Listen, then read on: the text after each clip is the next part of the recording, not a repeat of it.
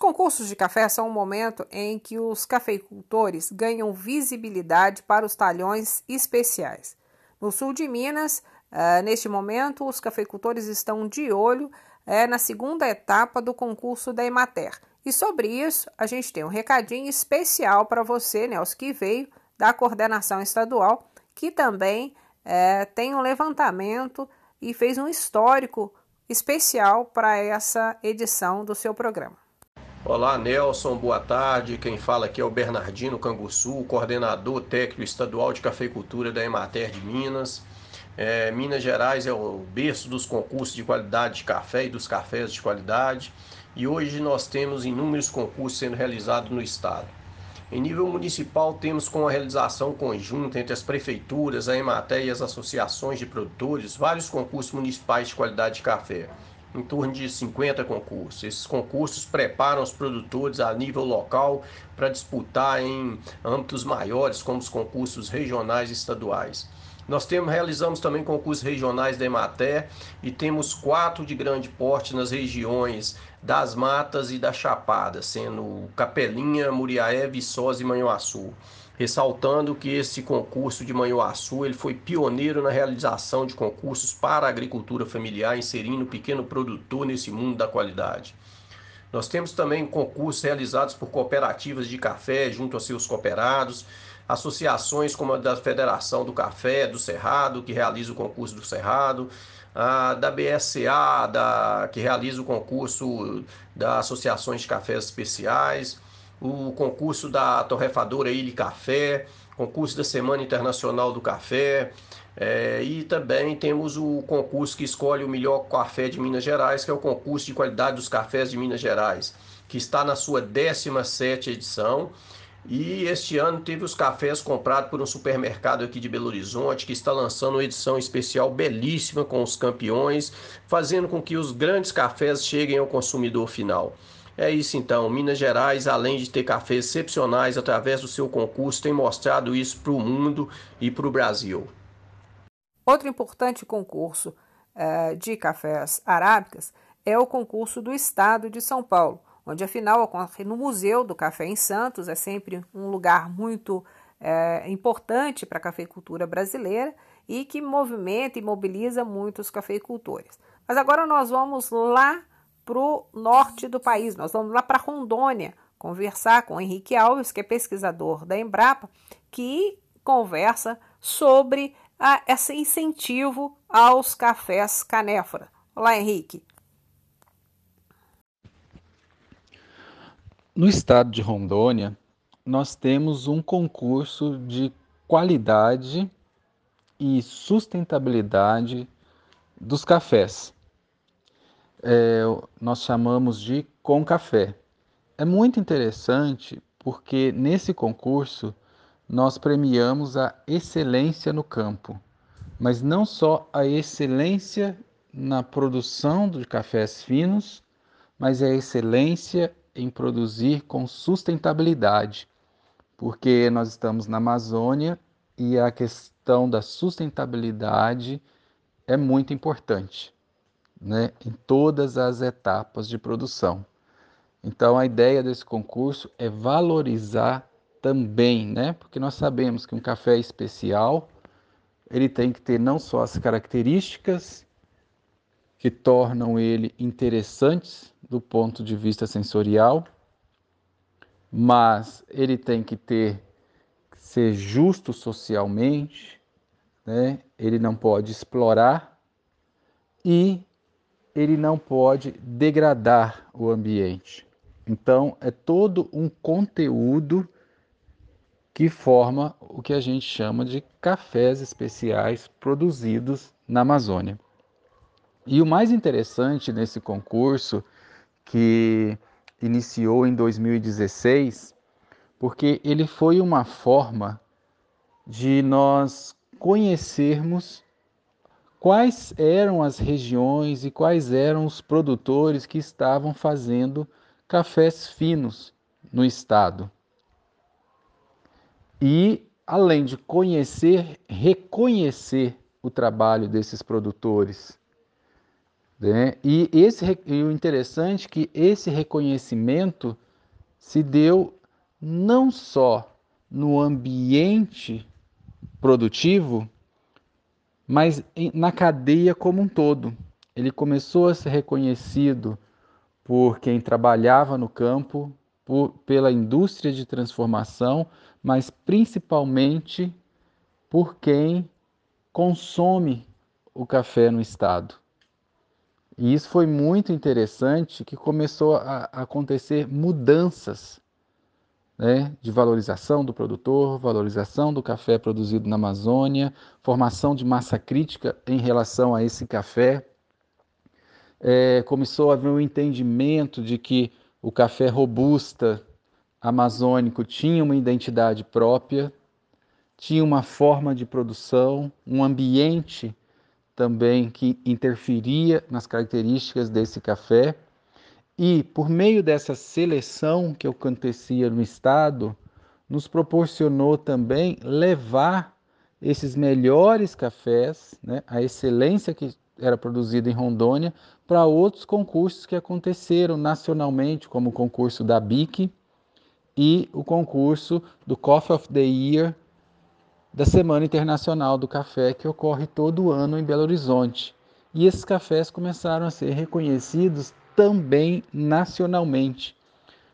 O que não deixava de ser uma quebra de paradigma, porque nós tínhamos cafés da espécie Coffea canéfora, que até então não eram reconhecidos pelo seu padrão de qualidade, e também uma região que muitas pessoas não sabiam que produziam cafés e muito menos que esses cafés tinham toda essa excelência.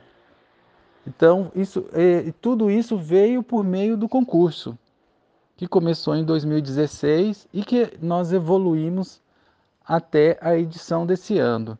E o que é muito interessante é que o perfil dos produtores, o perfil dos cafés foram evoluindo ao longo dos últimos anos. Só para vocês terem uma noção, até 2018, todos os cafés é, que participavam do concurso eram cafés naturais, colhidos cereja, com alto índice de, de frutos maduros e seco de forma natural, normalmente em terreiros suspensos, estufas e terreiros de cimento. Hoje, desde 2019, começou a ocorrer uma mudança no perfil desses cafés. Os produtores começaram a fazer, além dos processos naturais, que é, são os mais tradicionais no concurso de Rondônia, hoje nós temos cafés de via úmida, cafés robustas de fermentação positiva e novos métodos de processamento, o que demonstra uma evolução de manejo, uma evolução tecnológica na cafeicultura de Rondônia, que ocorre não só na fase de pré-colheita, com seleção de clones, de melhores materiais, mas também na pós-colheita, com novos processos. E isso é muito interessante porque agrega mais valor, agrega maior variabilidade sensorial a esses cafés. Porque o mesmo café que antes tinha como fonte de variação a genética, o tipo de clone, o manejo de planta, o manejo de solo e os tratos culturais, agora tem uma variável a mais, que é a pós-colheita. Né, o método de pós-colheita escolhido por cada produtor. E tudo isso aumenta ainda mais a variabilidade sensorial traz novas notas sensoriais, novos aromas e novos sabores para esses cafés que naturalmente já são muito ricos. Com isso ganha o Estado e ganha principalmente o país, que além de ter arábicas sensacionais produzidos em diferentes regiões do país, conta também com cafés da espécie canéfora que tem muita qualidade e que lembra os cafés robustas produzidos em regiões hoje muito reconhecidas, como por exemplo os robustas indianos, que têm uma qualidade é, quase artesanal de produção. E poucos países têm é, esse mesmo poder competitivo do Brasil, né, de produzir em volume, de produzir em qualidade e produzir as duas espécies. Né? Isso é uma riqueza muito grande e agrega cada vez mais na cafeicultura do país, na cafeicultura do mundo. Né? Não é à toa que o Brasil tem a importância que tem. E, não, e eu não tenho dúvida que os robustas amazônicos são mais uma variável nessa equação dos cafés finos, os cafés especiais no Brasil e no mundo. E nada melhor do que ouvir os cafeicultores que já participaram dos concursos. Nós vamos ouvir primeiro o seu João Onofre, que é de São Pedro da União e foi campeão estadual no concurso da Emater. A sua esposa também é, participou e teve aí um excelente resultado, e isso deu visibilidade para a produção deles, que hoje são conhecidos em toda a região por conta do primeiro lugar. E a outra história é do Claudinei Junqueira, lá do córrego do Ribeirão de Santo Antônio, que é um bairro rural que dá do município de, de é, Divinolândia, no estado de São Paulo. Os cafés do bairro têm é, se destacado no concurso estadual de São Paulo, o mais tradicional do Brasil. Bom dia, Valéria. E aí, tudo bom?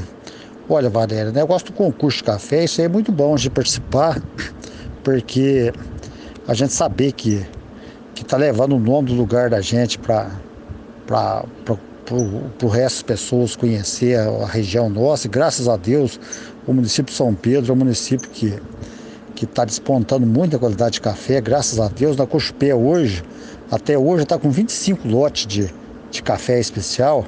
Isso aí para nós é muito bom, viu? E participar de, de concurso é o seguinte: a gente conhece pessoas novas, troca as ideias. Isso aí é muito importante. Então, e saber que uma pessoa lá fora está tomando um café diferenciado que é produzido para a gente. E a gente todo ano, graças a Deus, desde 2016 até hoje, a gente está conseguindo algum concurso, um, quando não é um concurso é no outro é, da Emater, o Luiz da Emater, por exemplo, ele veio aqui, sempre está aqui do nosso lado aqui. Então isso ajuda muito, leva o nome da, do lugar nosso. É muito importante, Valéria. Um abraço. Olá pessoal, quero compartilhar com vocês né, essa experiência de participar de concursos de cafés especiais, concurso né, de cafés. Sou Claudinei Junqueiro, produtor de cafés aqui no Divinolândia, num bairro chamado Ribeirão do Santo Antônio, onde nós temos 300, mais ou menos 300 produtores de café. E devido ao solo vulcânico, altitude o microclima, temos os melhores cafés da região. E quero dizer a vocês que foi muito importante para nós nos organizarmos, procurarmos orientação para participar de concurso. Primeiro, concurso interno depois o estadual, depois o nacional. Em 2018 ficamos em segundo e quarto lugar. Em 2019, primeiro lugar no estado de São Paulo. E o estado de São Paulo é o, o mais antigo dos concursos de cafés do Brasil. O ano passado ficamos em primeiro lugar com o café do Marcelo Tesolim, no estado de São Paulo. E terceiro no Brasil, melhores cafés do Brasil pela BIC. Quero dizer a vocês que foi edificante né, para o bairro, mudou né, a sintonia do bairro, mudou a visão do bairro, né, dos produtores, porque aí a partir daí desses concursos, dessa organização, nós começamos a experimentar e saber o que eu estou produzindo, o melhor café.